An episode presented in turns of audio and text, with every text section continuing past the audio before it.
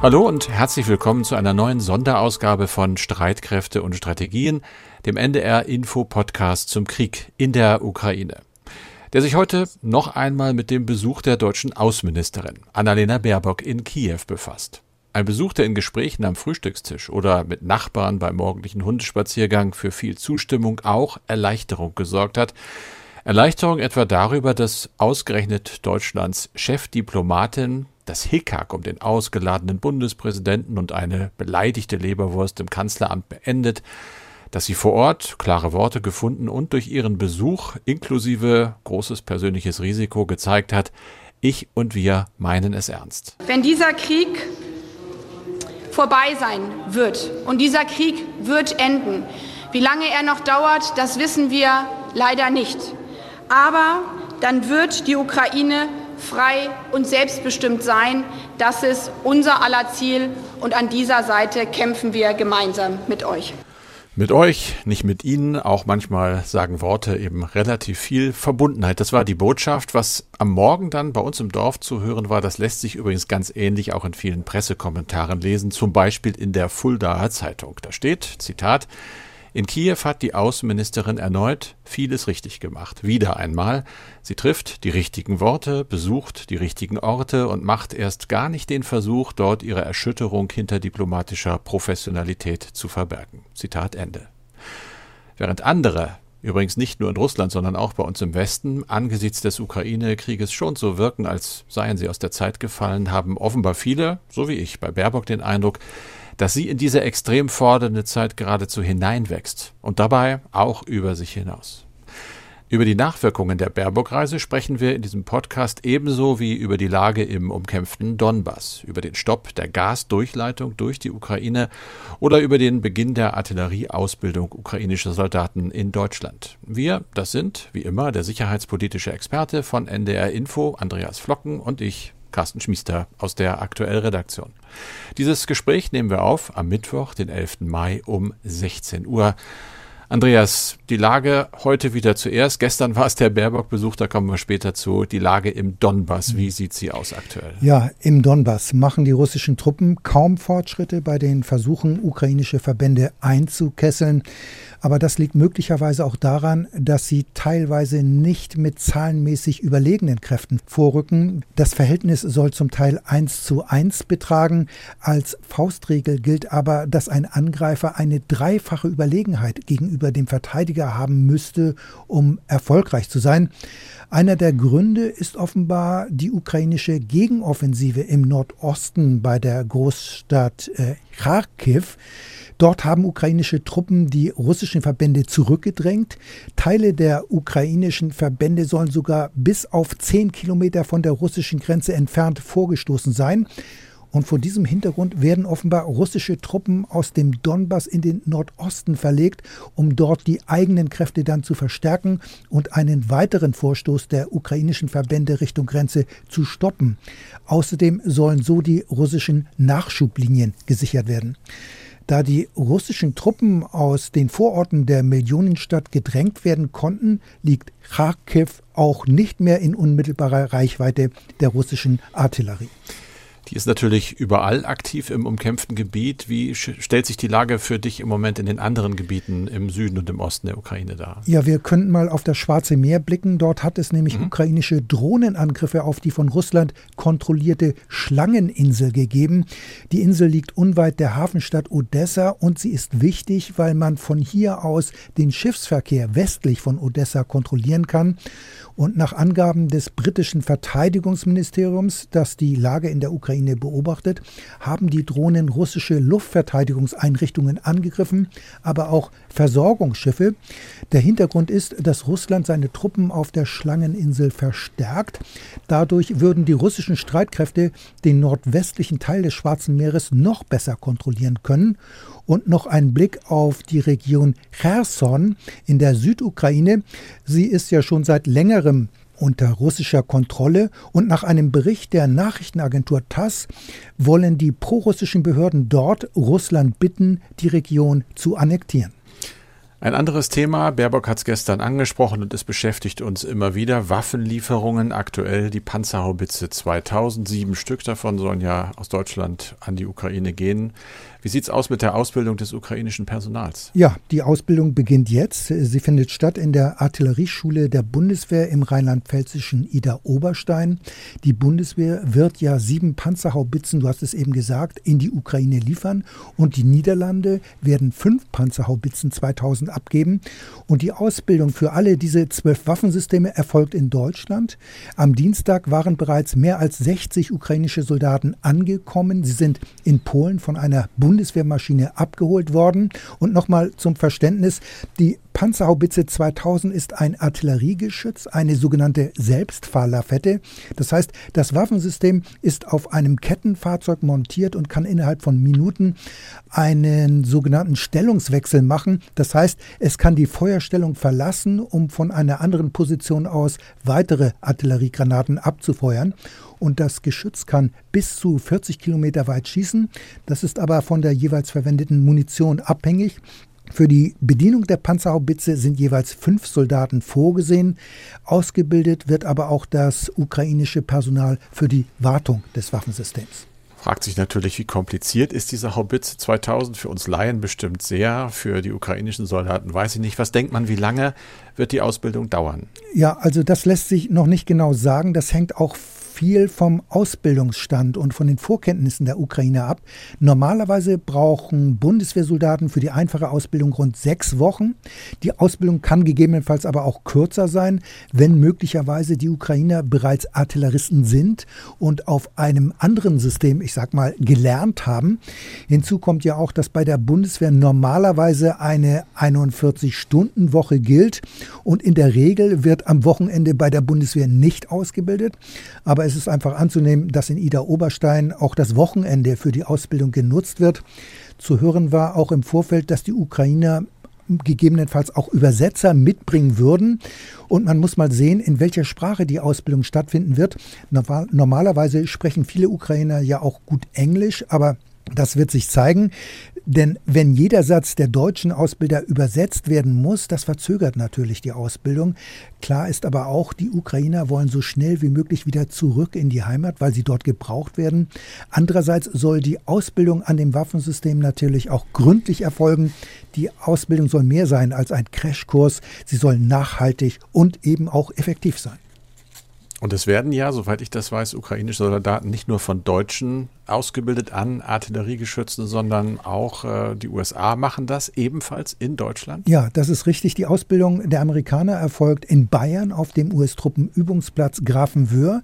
Die USA liefern ja insgesamt 90 155 mm Feldhaubitzen.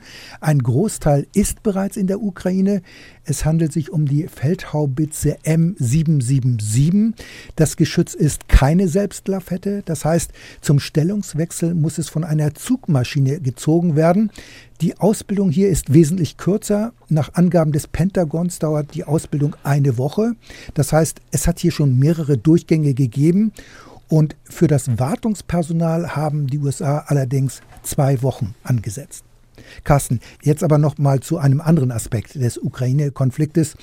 Eine Schlagzeile des Tages lautet: Ukraine stoppt Gastransit durch Luhansk.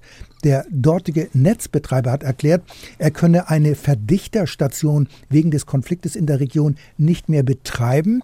Daher werde der Gasfluss am Mittwoch über diese Route eingestellt. Du hast recherchiert.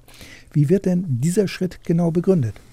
Er wird kriegsbedingt begründet und es stimmt. Mittlerweile gibt es Meldungen, dass da tatsächlich kein Gas mehr fließt, dass für Mittwoch keine Aufträge mehr angenommen worden sind. Die Begründung in Kiew sagt, äh, dass die Russen zuletzt den Betrieb in dem von ihnen besetzten Gebiet gestört hätten. Der Gasbetreiber hat äh, sich darauf auf einen Fall, wie er es nannte, höherer Gewalt berufen als Begründung für das Abdrehen.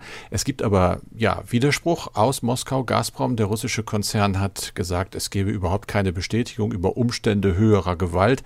Die Ukrainer hätten in den vergangenen Wochen gänzlich ungestört dort arbeiten können. Da steht also Aussage gegen Aussage. Aber Fakt ist, es fließt kein Gas. Aber was sind denn die Auswirkungen für die westlichen Gaskunden jetzt? Erstmal kommt natürlich ein bisschen weniger Gas durch. Es gab äh, allerdings sofort äh, aus Russland von Gazprom die Erklärung, man sei ja immer zuverlässig seinen Verpflichtungen nachgekommen, den vertraglichen. Das hat Kreml-Sprecher Dmitri Peskov erklärt. Er hat allerdings eben nicht gesagt, ob möglicherweise das Gas jetzt über andere Routen transportiert wird. Wichtiger für uns ist natürlich die Stellungnahme der Bundesregierung. Die sieht die Gasversorgungssicherheit im Land trotz geringerer russischer Lieferungen durch die Ukraine gewährleistet. Das hat eine Sprecherin des Wirtschaftsministeriums am Mittwoch gesagt, unter Berufung auf eine Stellungnahme der zuständigen Bundesnetzagentur, die immer checkt, wie viel Gas fließt eigentlich. Diese Agentur hatte erklärt tatsächlich, dass der Gasfluss etwa um ein Viertel zurückgegangen sei. Aber, und das ist denn die entsprechend gute Nachricht, diese Mengen würden eben über erhöhte Lieferungen aus Norwegen und den Niederlanden ausgeglichen werden können. Dann gab es noch eine Nachfrage. Wir haben ja noch eine Pipeline in der Ostsee liegen, die nicht funktioniert, nämlich Nord Stream 2. Die werde nicht ins Spiel gebracht, aber es gibt ja auch Nord Stream 1 und das ist zum Beispiel eine Pipeline, über die auch viel russisches Gas nach Deutschland kommt, egal ob die Ukraine da was macht oder nicht. Das fließt einfach an der Ukraine vorbei. Ah ja. Über die Reise von Außenministerin Baerbock hast du ja schon eingangs gesprochen, Carsten. Sie soll mhm. der Auftakt sein für kommende Besuche von Bundespräsident Steinmeier und Bundeskanzler Scholz. Aber irgendwie hat man den Eindruck, als habe Baerbock ja schon alles Wichtige getan und gesagt. Wie sind denn jetzt die Reaktionen auf ihren Besuch? Ist etwa das Eis in den zuletzt abgekühlten ukrainisch-deutschen Beziehungen inzwischen gebrochen? Ja, ich glaube, das muss man ganz eindeutig so sagen. Beide Seiten hatten offenbar ja wohl auch gar nicht erwartet, dass das so kalt werden würde und ein großes Interesse daran, dieses Eis zu brechen. Die Reaktionen heute in der Presse, ich habe mal geguckt, auch in sozialen Medien, etwa bei Twitter, sind weit überwiegend positiv. Es gibt ein paar kritische Stimmen, die sagen, naja, es bleibt immer noch gerade der Beitritt der Ukraine zur Europäischen Union ein großes Problem. Da hatte Baerbock aber ja eigentlich Klartext geredet und gesagt, es werde keine Abkürzung geben. Sie ist denn ja auch vom Präsidenten Zelensky empfangen worden, der ihr dafür gedankt hat, dass sich Deutschland solidarisch zeigt mit dem ukrainischen Volk, was allgemein äh, auch sehr, ja, gut ankommt, ist das falsche Wort. Was, was einfach ein sehr positives Echo findet, das sind die Besuche von Baerbock in Butscha und Irpin, den Vororten von Kiew also mittlerweile ja Mahnmale für Kriegsgräuel, die da passiert sind. Da hat sie eben wirklich sehr, sehr gut geredet, finde ich, und viele andere finden das auch. Sie war schon irgendwo natürlich Chefdiplomatin, aber sie war auch Mensch, sie war Mutter, sie war Europäerin. Das ist ein Zeichen, das sehr, sehr gut angekommen ist. Sie hat daneben an ja auch dann weiter ganz klar Text geredet, was zum Beispiel konkrete Forderungen der Ukraine angeht. Auch das ist ein Teil des Eisbrechens, die Panzerhaubitze 2000. Wir haben darüber gesprochen. Sie selber hat gesagt, es ginge um die Ausbildung. Es gibt in Berlin gute Reaktionen. Der Kanzler hat die Reise nicht nur von Baerbock, sondern auch von Bundestagspräsidentin Bärbel Baas begrüßt und sagt, jetzt hätten wir eine gute Grundlage für die unverändert wichtigen Zusammenarbeitsbeziehungen. Das ist wieder so ein richtiger Scholz-Spruch. Heißt also, wir können mal wieder weitermachen, glaube ich. Das ist so die Tendenz und insofern ist eigentlich alles gut. Kiews Bürgermeister Vitali Klitschko, bei dem war sie ja auch, hat gerade eben einen Tweet abgesetzt, also bei Twitter, und er schreibt, ich nehme das mal zum Abschluss der Antwort. Baerbock ist eine echte Staatsfrau. Deutschland kann sich glücklich schätzen, sie in seiner Regierung zu haben. Die Ukraine kann sich glücklich schätzen, sie als Verbündete zu haben. Ihr Besuch bedeutet viel für die echte und aufrichtige Freundschaft zwischen unseren beiden Nationen. Und die ist jetzt eben wieder echt und aufrichtig. Andreas, ja, echt und aufrichtig, das ist so ein anderes Stichwort. Es geht um Verteidigungsministerin Lambrecht, die gerade vielleicht in gar nicht so aufrechter Kritik steht. Es geht um Dienstreisen. Sie hat ihren Sohn dabei gehabt und einen Riesenaufschrei. Die Frage ist, hat sie wirklich was Verbotenes getan? Ja, also man muss das erst nochmal erklären, worum es geht. Man muss mhm. erst mal sagen, es geht um den Mitflug ihres erwachsenen Sohnes im April von Berlin zum Bundeswehrstandort Ladelund in Nordfriesland. Von dort aus fuhr sie dann privat in den Osterurlaub auf die Insel Sylt. Das ist ja alles dicht äh, beieinander. An diesem Hubschrauber Mitflug des Sohnes ist rechtlich nichts zu beanstanden. Das ist ganz offensichtlich so und es ist alles korrekt gelaufen, wenngleich jetzt einige Medien auch berichten, der Mitflug sei noch nicht bezahlt worden. Aber das liegt ja wohl daran, dass die Rechnung bei der Bundeswehr noch in Arbeit ist. Insofern sieht das Ganze schon eher wie eine Medienkampagne gegen die Verteidigungsministerin aus. Mein Eindruck ist, da kanalisiert sich jetzt bei dem einen oder anderen der ganze Frust über die bisherige Arbeit der Verteidigungsministerin, obwohl die SPD-Politikerin in dieser Sache überhaupt kein Fehlverhalten vorgeworfen werden kann, in dieser Sache mit dem Hubschrauberflug. Christine Lambrecht, das muss man schon sagen, hat bisher nicht immer ein glückliches Händchen gehabt. Da waren ja die 5000 Gefechtshelme, die von der Verteidigungsministerin als große Unterstützungsleistung für die Ukraine hervorgehoben worden sind. Danach wollte sie auch nichts mehr über die Art und Anzahl der deutschen Waffenlieferungen sagen, obwohl viele Bündnispartner damit überhaupt kein Problem haben. Und die Verteidigungsministerin betonte dann, die Bundeswehr könne bei den Waffensystemen nichts abgeben. Jetzt werden aber doch Panzerhaubitzen aus dem Bestand der Bundeswehr geliefert. Und sie hat ja auch angekündigt, in ihrer Amtszeit sollte es erstmals außerhalb des Sanitätsbereiches eine Frau als General geben.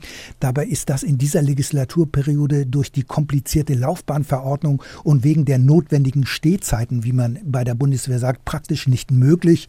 Und dann gab es, ich sag's mal so, auch noch Kleinigkeiten.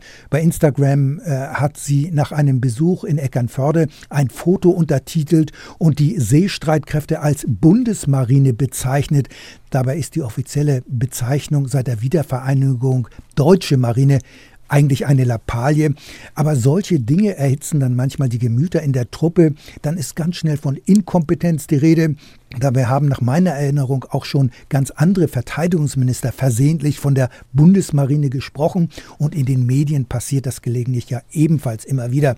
Also das ist die Macht der Gewohnheit. Aber klar ist, die Unzufriedenheit in der Truppe nimmt offenbar zu, so zitiert die Süddeutsche Zeitung einen General mit Blick auf den Hubschrauber-Mitflug. Er halte das Verhalten der Ministerin für unglaublich. Dabei ist das Verhalten juristisch eindeutig korrekt. Aber mein Eindruck ist schon, dass gerade bei den Waffenlieferungen inzwischen das Kanzleramt die Fäden in der Hand hat. Das ist jetzt offenbar Chefsache. Und das gilt wohl auch für das 100 Milliarden Euro Paket für die Bundeswehr und normalerweise lässt sich das ein Verteidigungsminister oder eine Verteidigungsministerin nicht aus der Hand nehmen.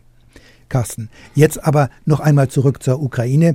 Gleich zu Beginn des russischen Angriffskrieges haben westliche Medien alte Warnungen erneuert und verstärkt. Warnungen vor Cyberangriffen russischer oder auch von Russland beauftragter Hacker auf die kritische Infrastruktur, auch hier in Deutschland.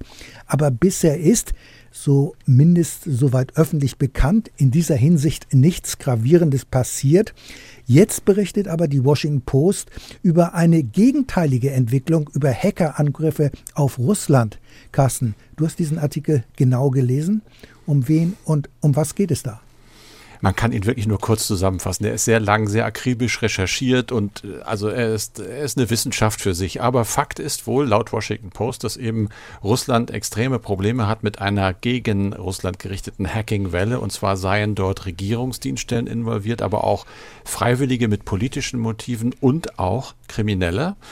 Das wird im Einzelnen nicht wirklich aufgedröselt, ist auch schwierig, aber Fakt ist wohl, dass Finanzdaten Russlands gestohlen worden sind von irgendwelchen Servern, Webseiten sind sabotiert worden, unkenntlich gemacht worden. Regierungs-E-Mails aus Jahrzehnten wurden an Anti-Geheimhaltungsaktivisten im Ausland weitergegeben und werden mit Sicherheit irgendwann dann auch mal auftauchen. Es gab eine Umfrage laut Washington Post, dass im März mehr Passwörter und andere sensible aus Russland ins offene Internet gestellt worden sind als aus irgendeinem anderen Land. Also offenbar geht es wirklich in die Richtung, die keiner für möglich gehalten hatte. Es gibt äh, Hacker, die dort zitiert werden, die sagen übrigens, wir haben keinen Regierungsauftrag, sondern man habe eine eigene Infrastruktur, man habe eben eigene Motive, man mache das in der Freizeit. Äh, und sei der Meinung, dass das genau richtig ist. Es gibt einen ehemaligen US-Diplomaten in Cyberfragen, Christopher Painter, der kommt daran vor. Der hat allerdings äh, zwar gesagt, dass das für die USA und für den Westen im Moment eine gute Entwicklung ist, weil halt sensible Daten auch wohl öffentlich werden oder auch weitergereicht werden. Er warnt jetzt aber auch davor, dass man Russland nicht komplett unterschätzen soll. Es gäbe immer noch sehr offensive Fähigkeiten, auch im Cyberkrieg. Die seien möglicherweise nur im Moment noch nicht genutzt worden. Allerdings sagen andere Experten auch, äh, der Mythos der russischen Cyberüberlegenheit, der sei zerstört. Ebenso ja wie der Mythos der russischen konventionellen Kriegsüberlegenheit auch. Und das sei der wirklich schmerzhafte Effekt eigentlich für Russland, auch für Putin. Allerdings macht man sich in den USA offenbar auch Sorgen, dass die Hacker möglicherweise ein bisschen berauscht, sage ich mal, von ihrem unerwarteten Erfolg äh, auch zu weit gehen könnten und wiederum äh, russische Gegenreaktionen erst recht provozieren könnten, die wir halt im Moment noch nicht gesehen hätten, äh, indem sie zum Beispiel auch in Russland sensible zivile Infrastruktur schädigen. Also das ist auch eine kleine Warnung an sie. Aber eine überraschende Entwicklung, finde ich. Wir haben ja alle am Anfang noch gedacht, haben wir morgen noch Strom? Was passiert jetzt hier? Es ist bislang nichts passiert. Möglicherweise bleibt es auch dabei und möglicherweise liegt das dann auch an solchen Hackern. Wir kommen wieder zu Mails, lieber Andreas. Er hat Höhenhardt geschrieben und er schreibt, in der Folge vom 9.5. wurde ja noch einmal die Beistandsklausel des NATO-Vertrages angesprochen. Was sagt denn der Vertrag für den Fall eines Konfliktes zwischen zwei Mitgliedstaaten? In den Nullerjahren war ja auch mal eine Mitgliedschaft Russlands im Gespräch und durchaus vorstellbar. Nur hypothetisch. Was würde passieren, wenn sowohl die Ukraine als auch Russland Mitglied der NATO wären und trotzdem ein Konflikt, wie er jetzt da ist, entstehen würde? Langfristig wäre eine Mitgliedschaft Russlands doch eine Lösung. Also ob Russland in der fernen Zukunft mal NATO-Mitglied wird, soweit mag ich gar nicht denken, schon gar nicht äh, unter Putin. Also ich halte das für unrealistisch. Der NATO geht es ja jetzt darum, Russland zu isolieren und nicht zu integrieren. Aber das war so, wie Erhard Höhn geschrieben hat. Es gab eine Phase nach dem Fall der Mauer und der Ost-West-Konfrontation nach dem Ende. Ähm, da wurde durchaus auch über eine Mitgliedschaft Russlands in der Militärallianz diskutiert. Man hat ja zunächst eine strategische Partnerschaft mit Moskau gepflegt. Dahinter steckte damals die Erkenntnis, dass man die Probleme in der Welt nicht gegen Moskau lösen könne, sondern nur mit Russland. Daher gab es damals auch die Überlegung von einigen Politikern, die sich das damals durchaus vorstellen konnten, dass Moskau Moskau NATO-Mitglied wird. So hatte beispielsweise der frühere Verteidigungsminister Volker Rühe vorgeschlagen, wie er sich ausdrückte, die Türen der NATO für Russland als Mitglied zu öffnen.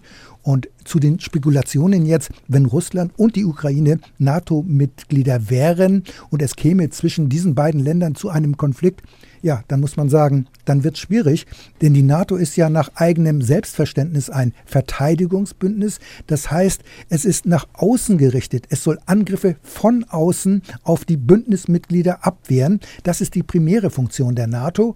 Das Bündnis ist nicht dazu da, Konflikte unter den Mitgliedern zu regeln und beizulegen. Und das ist der Unterschied zu einem kollektiven Sicherheitssystem, wie beispielsweise der UN oder auch, wie wir es haben mit der OSZE. Diese Organisation Organisationen konzentrieren sich auch auf die Regelung von Konflikten zwischen den Mitgliedern, jedenfalls in der Theorie. Die Praxis sieht allerdings dann manchmal anders aus, denn Russland und auch die Ukraine sind ja UN-Mitglieder, aber die Vereinten Nationen spielen bei der Konfliktregelung praktisch im Augenblick keine Rolle.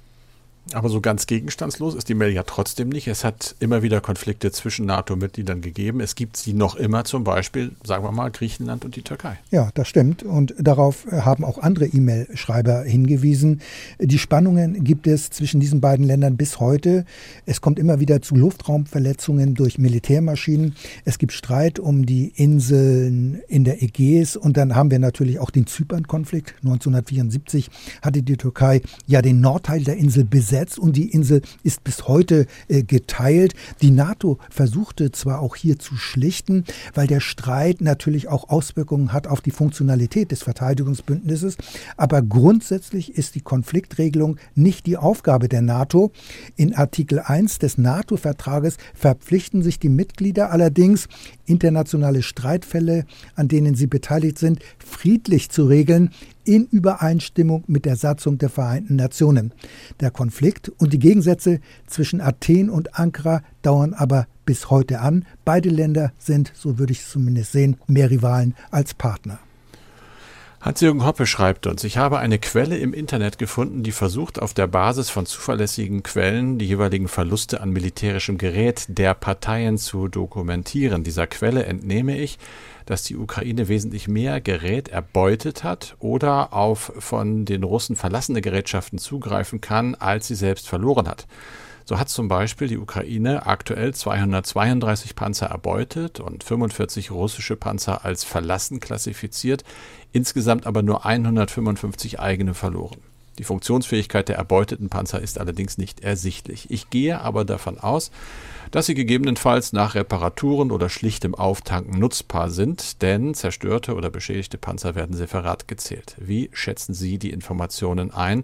Relativiert sich eventuell auch der von der Ukraine immer wieder angemeldete Bedarf an schweren Waffen? Also die Ukrainer haben zweifellos diverses Gerät von den russischen Truppen übernommen, das diese Truppen stehen gelassen haben. Es mag sein, dass die genannten Zahlen alle richtig sind, aber natürlich, das ist ja auch so gestellt worden, ist die entscheidende Frage, ob die Waffensysteme voll einsatzfähig sind.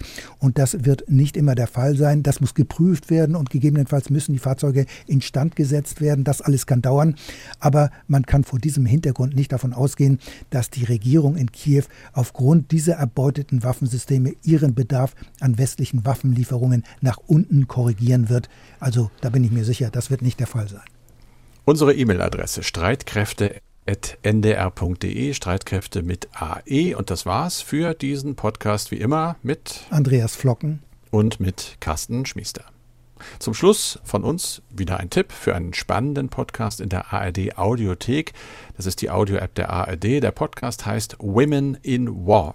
Frauen im Krieg. Es geht dabei um die Frage, wo kommt nur all die Gewalt in dieser Welt her und warum trifft sie vor allem Frauen?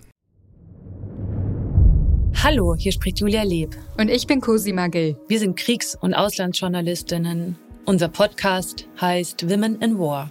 Denn Krieg ist nie nur Männersache. Frauen fehlen oft am Verhandlungstisch in den Geschichtsbüchern und das wollen wir ändern. Women in War beschreibt die Kriege und Krisen unserer Welt aus einer fast rein weiblichen Perspektive. Ihr Erscheinungsbild hat mir Angst gemacht. Ihre Kleidung, Kopfbedeckung, ihre Gesichter. Elf bewaffnete Männer sind in mein Haus eingedrungen. Es war Dezember. Ich war nicht da. Diese letzte Attacke hat mich gezwungen, Mexiko zu verlassen. Es geht um Frauen im Jemen, in Afghanistan. Es geht aber auch um den Drogenkrieg in Mexiko. Und natürlich sprechen wir auch mit Frauen in der Ukraine.